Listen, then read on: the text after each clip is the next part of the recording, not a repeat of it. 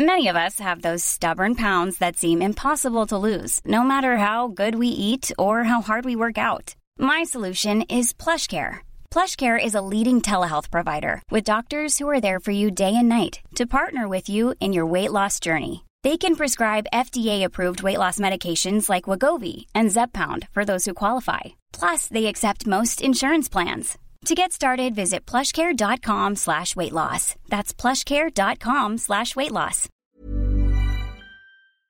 La izquierda española ha criticado el nombramiento de Marta Ortega como presidenta no ejecutiva de Inditex por falta de meritocracia. Pero ¿realmente a la izquierda española le preocupa la meritocracia? ¿Realmente la izquierda española promueve la meritocracia allí donde podría promoverla, es decir, en el sector público? Veámoslo.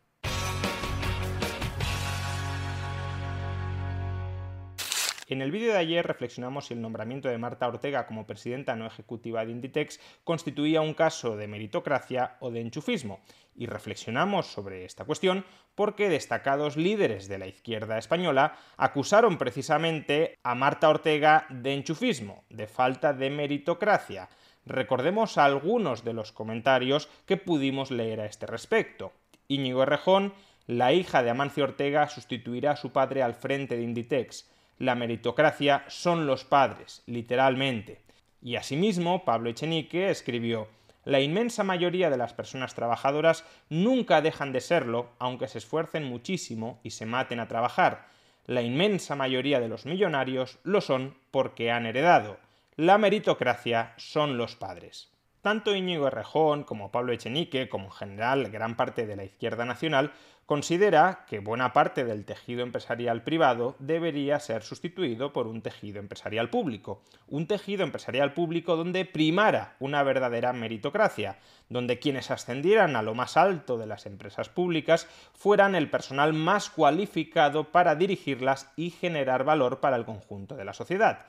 En el vídeo de ayer ya explicamos por qué esta aspiración es poco probable que se consiga, pero hasta cierto punto sería comprensible que tanto Errejón como Echenique como otros políticos de izquierdas vivieran instalados en su ensoñación de que es posible contar con un tejido empresarial público muy amplio que esté dirigido por personas verdaderamente habilidosas, por personas que lo merezcan, y que por tanto le reprocharan al sector privado comparándolo con ese nirvana de sector público meritocrático, comparándolo con ese sector público hiperidealizado, donde todo el mundo que asciende a la cima es porque ha superado una oposición muy complicada o porque ha sido seleccionado tras un concurso de méritos muy exigente, sería hasta cierto punto comprensible que estas personas le reprocharan al sector privado que no emulara las prácticas de su hiperidealizado sector público.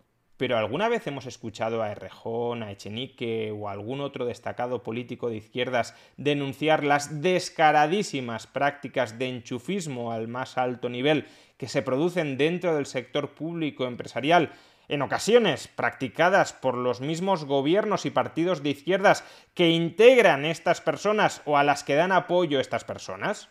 ¿Alguna vez, en lugar de escucharles hablar tanto de la falta de meritocracia en el sector privado, en empresas que tienen dueños y cuyos dueños colocan en la dirección a quienes esos dueños desean. Les hemos escuchado hablar a Errejón, a Echenique o a otros políticos de izquierdas de la falta de meritocracia en el sector público en un tejido empresarial público que sufragamos todos los contribuyentes y que son ellos, los políticos, el gobierno y los partidos que dan apoyo a ese gobierno, quienes se tienen que encargar de gestionar adecuadamente ese sector empresarial público? A mí no me suena, y no desde luego porque no haya muchísimos casos de enchufismo sangrante, de enchufismo partidista en el sector público empresarial.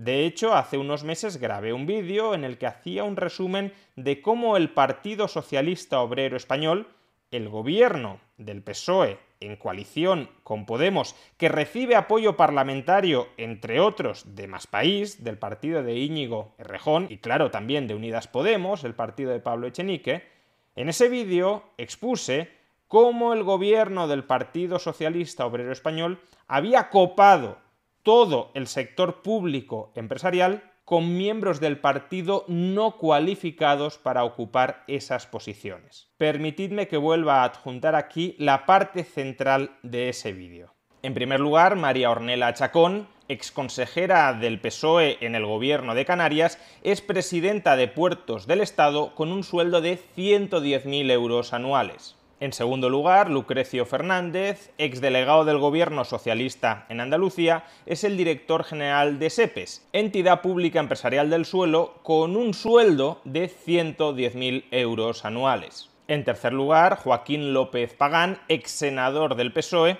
es el presidente de SAES, Sociedad Anónima de Electrónica Submarina, con una remuneración de 119.000 euros anuales. En cuarto lugar, Susana Hernández, también ex senadora del PSOE, es la presidenta de la filial de Navantia Sainsel, con una remuneración anual de 119.000 euros anuales. En quinto lugar, Juan Andrés Tobar, también ex senador del PSOE, es el presidente de Cetarsa, compañía española de tabaco en rama, con un sueldo de 141.000 euros anuales. En sexto y séptimo lugar nos encontramos con los exministros socialistas de Industria y de Fomento, José Montilla y José Blanco, que han sido nombrados consejeros de Enagas, con un sueldo, cada uno de ellos, de 160.000 euros anuales. En octavo lugar, Maurici Lucena, exdiputado del PSC en Cataluña, es el presidente de AENA con un sueldo de 168.000 euros anuales.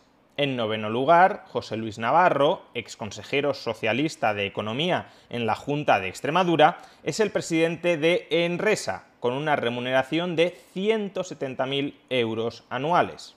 En décimo lugar, Isaías Taboas, ex jefe de gabinete de Montilla y exsecretario de Estado con Zapatero, es el presidente de Renfe con una remuneración de 172.000 euros anuales. En un décimo lugar encontramos a Ricardo Domínguez, ex viceconsejero socialista de la Junta de Andalucía, que es el presidente de Navantia, con un sueldo de 182.000 euros anuales. En duodécimo lugar tenemos a Óscar López, ex secretario de organización del PSOE, el ex número 2 del PSOE, el mismo cargo que hoy ocupa, por ejemplo, José Luis Ábalos, que es actualmente el presidente de Paradores Nacionales con un sueldo de 183.000 euros anuales. En decimotercer lugar está Juan Manuel Serrano, ex jefe de gabinete de Pedro Sánchez, que es actualmente el presidente de Correos, con un sueldo de 199.000 euros anuales. En decimocuarto lugar encontramos a José Vicente Berlanga, ex vicesecretario general del PSOE de la Comunidad Valenciana, persona por tanto muy cercana a José Luis Ábalos, que es el presidente de ENUSA, con un sueldo de 209.000 euros anuales. Se da la circunstancia de que ENUSA se dedica a diseñar, fabricar y comercializar combustible nuclear para las centrales nucleares españolas y extranjeras, y la formación académica de José Vicente Berlanga es la de filósofo. Una persona, por tanto, extremadamente bien cualificada para el cargo, cuya designación nada tiene que ver con sus conexiones políticas. En decimoquinto lugar está Jesús Huerta Almendro, exdelegado socialista de la Junta de Andalucía en Granada, que es actualmente el presidente de Loterías y Apuestas del Estado, con una remuneración de 223.000 euros anuales. En decimosexto lugar nos encontramos con Jordi Hereu, exalcalde socialista de Barcelona, que a día de hoy es presidente de Ispasat, el operador de satélites español que se ha negado a desvelar la remuneración que percibe Jordi Hereu, pero que atendiendo a anteriores presidencias de Ispasat tiene un sueldo mínimo de 200.000 euros anuales que con complementos puede llegar hasta los 400.000 euros anuales.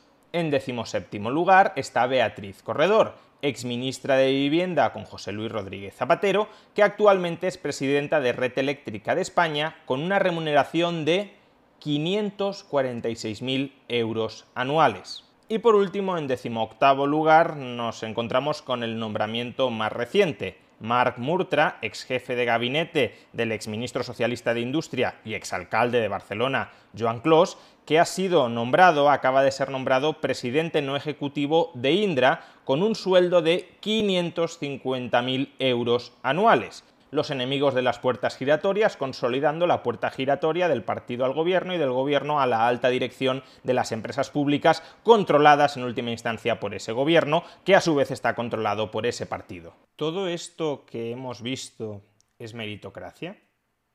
Y si no es meritocracia, ¿por qué Íñigo Errejón o Pablo Echenique no están denunciando estas prácticas escandalosamente antimeritocráticas, tal como están denunciando el nombramiento supuestamente no meritocrático de Marta Ortega al frente de Inditex. De hecho, ¿por qué no alzan mucho más la voz en estos casos que en el de Inditex?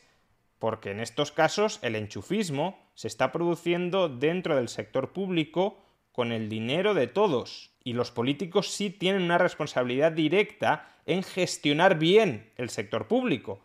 En cambio, el supuesto enchufismo de Marta Ortega en Inditex, que no es enchufismo porque ella es o será la dueña de Inditex y uno no se puede enchufar a sí mismo, pero bueno, el supuesto enchufismo al frente de Inditex cae dentro del ámbito privado, con dinero privado y fuera del ámbito de gestión de los políticos. ¿Por qué señalan tanto el enchufismo, la falta de meritocracia en el sector privado, que ni les va ni les viene, y en cambio guardan un silencio cómplice cuando no desarrollan prácticas cómplices de enchufe, de colocación de miembros de sus partidos en las empresas públicas con respecto a las prácticas totalmente antimeritocráticas que tienen lugar, que están teniendo lugar, que van a seguir teniendo lugar en el sector público empresarial. Recordemos, si no, a este respecto, las palabras de Íñigo Errejón, del propio Íñigo Errejón, reclamando la creación de muchas entidades públicas o semipúblicas o privadas, pero subvencionadas por el sector público. ¿Para qué? Para colocar a los miembros de su partido cuando su partido no esté en el poder. Ejemplo, para los compañeros que gobiernan en Barcelona o que gobiernan en Zaragoza o que gobiernan en Madrid, ¿cuál sería una tarea? Eh, pues una tarea sería asumir, cuando perdamos las elecciones, porque las, que debería ser dentro de 20 años, digamos, el primer objetivo debería ser revalidar mucho para hacer transformaciones de tanto calado como las que convirtieron a Madrid en un prototipo de ciudad neoliberal por 25 años. No puedo ser más claro. Uno de los principales propósitos de los compañeros que están en los gobiernos de los ayuntamientos del cambio es revalidar. Em, ahora bien, ¿revalidar para qué? Para dejar sembrado instituciones populares que resistan, y por cierto, y donde refugiarse cuando gobierna el adversario. Pero aquí les lo estoy hablando en un sentido muy de andar por casa, quiero decir, no estoy hablando de grandes construcciones retóricas. Hace falta que para cuando se acaben los ayuntamientos del cambio, o cuando los ayuntamientos del cambio pierdan elecciones, haya asociaciones de vecinos saludables y enraizadas y con poder en cada, distrito. Hace falta que haya clubes de montaña y agrupaciones juveniles. Hace falta que haya más espacios culturales y de autoorganización. Hace falta que estén enraizadas las casetas populares en todas las fiestas. Hace falta que haya asociaciones deportivas coordinadas entre sí. Hace falta una estructura económica autónoma que vaya a permitir, eh, pues por ejemplo, acoger a una buena parte de los cuadros militantes que hoy se están dedicando a los trabajos institucionales. Preguntabas por Argentina. Uno de los dramas en Argentina es que al perder el gobierno nacional y popular las elecciones y ganar las elecciones el señor Macri, pues lo que ha pasado es que, compañero, no hay estructura para sostener tanta militancia, porque la militancia, como todo el mundo sabe, no se sostiene solo del aire. Em, conseguir construir en cada espacio, eh, en cada distrito, en cada municipio, las asociaciones, las agrupaciones, las estructuras económicas, los medios de comunicación, los espacios culturales, los espacios juveniles, la estética, los grupos de música, las iniciativas que hagan que afrontamos la tarea de oposición cuando venga mucho más fuerte de las que. Nosotros hicimos el asalto a los ayuntamientos en alpargatas. En alpargatas en el sentido de basándonos en un tejido asociativo extraordinariamente débil, salvo experiencias muy meritorias, pero extraordinariamente débil y precario. Bueno, eh, se trata de haber dejado las políticas públicas, los cambios jurídicos institucionales, los cambios económicos, pero también el tejido asociativo y la construcción de afectos, de épica, de mística, de organización popular, como para que cuando haya que emprender eh, de nuevo la batalla, la emprendamos en, condiciones de mucha más fuerza, y no solo digo fuerza discursiva o identitaria, estoy poniendo ejemplos, digamos, muy concretos de fuerza material para emprender para emprender la siguiente batalla, así que, digamos, totalmente de acuerdo. Dicho de otra manera, ¿por qué a Errejón o a Echenique les preocupa tanto lo que suceda en Inditex SA, que ni es su competencia ni es su responsabilidad, Y en cambio les preocupa tan poco lo que está sucediendo en la PSOE SA, en Unidas Podemos SA o en Más País SA, que sí es o debería ser su competencia y su responsabilidad. Pues porque, como ya dijimos ayer, en realidad la meritocracia les importa bien poco. Lo único que destilan es bilis anticapitalista para justificar la expansión del poder, del intervencionismo, de las redes clientelares que despliega el Estado a todos los ámbitos de la sociedad. No pueden soportar que haya ámbitos de la sociedad que se desarrollen autónomamente, al margen de su interferencia, al margen de su capacidad para meter las narices en todas partes, y metiendo las narices, también metiendo a otros miembros del partido.